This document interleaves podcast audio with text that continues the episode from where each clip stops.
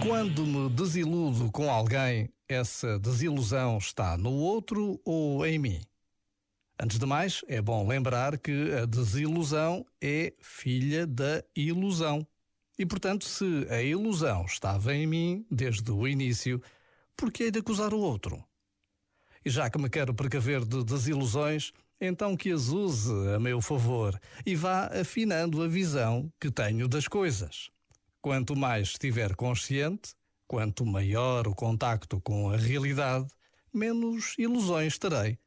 Quanto menos ilusões tiver, menos desilusões. Já agora, vale a pena pensar nisto. Este momento está disponível em podcast no site e na app.